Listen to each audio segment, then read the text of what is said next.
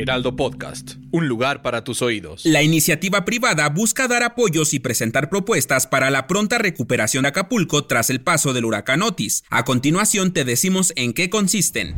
Esto es Primera Plana de El Heraldo de México.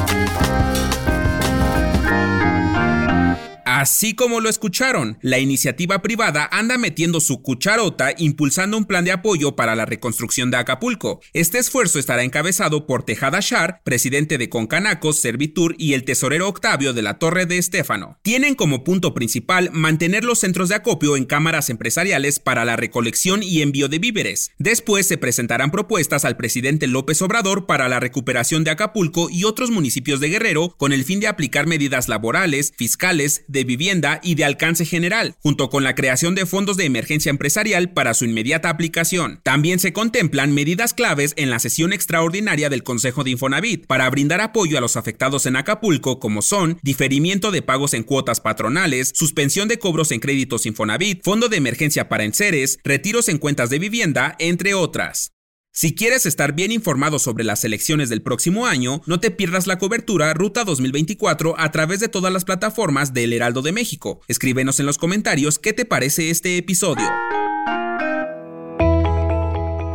Desafortunadamente, las malas noticias continúan, pues Yemen le ha declarado la guerra a Israel tras lanzar tres ataques con misiles y drones en apoyo a la población de Palestina y de toda la franja de Gaza. El grupo Houthis advirtió que continuará con los bombardeos hasta que el ejército israelí abandone Gaza. Además, recalcó que con esos lanzamientos responden a la guerra de genocidio y la destrucción integral en Gaza a los ojos del mundo y con un ilimitado apoyo estadounidense y occidental a la entidad criminal. Para darte un poquito de contexto, el grupo grupo militar Houthis tomó la capital de Yemen en 2014 y controlan gran parte del país. Además, forman parte del eje de resistencia contra Israel, al igual que Hamas en Palestina. Y como cuando se trata de guerra todos buscan tener la razón, Israel no se quedó callado y amenazó a Yemen diciendo que tomará represalias por los ataques. Te estaremos informando sobre el desenlace de estos conflictos.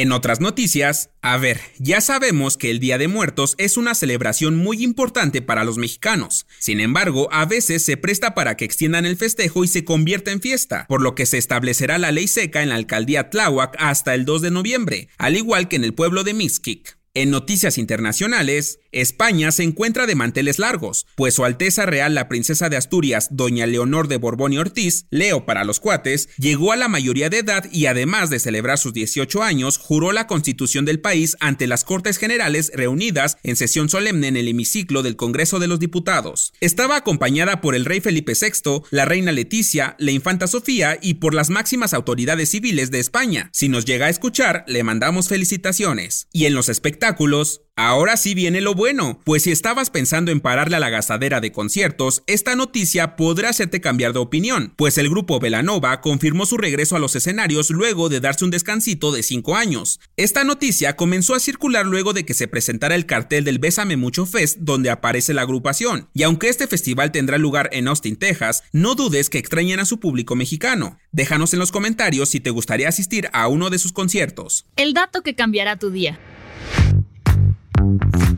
Ya que nos encontramos en la temporada donde rendimos homenaje a aquellos que ya chuparon faros, te vamos a contar de dónde viene esta expresión. Primero es importante aclarar que con chupar faros nos referimos a que ya no están entre nosotros. Resulta que durante la Revolución Mexicana, cuando alguien era llevado preso y se le condenaba a muerte, el día del fusilamiento se le concedía una última voluntad, que podía ser dar sus últimas palabras o fumarse su último cigarro. Y como ya sabemos que los faros, famosa marca de cigarros, son baratos desde esos tiempos, nada le quitaba a los militares dárselos a los presos, por lo que cuando alguien preguntaba sobre una persona, se comenzó a popularizar decir ya chupó faros, como sinónimo de que ya lo habían desvivido. Y si eres de los que saldrá a pedir su calaverita, no te olvides de escuchar PTPT, Preguntas Tontas para Todos, con el especial de Halloween, donde Alain Luna trajo a la cabina a Miguelito, un muñeco maldito que nos sacó más de un susto a todos. Escucha el episodio en tu plataforma de streaming favorita. Yo soy Arturo Alarcón y nos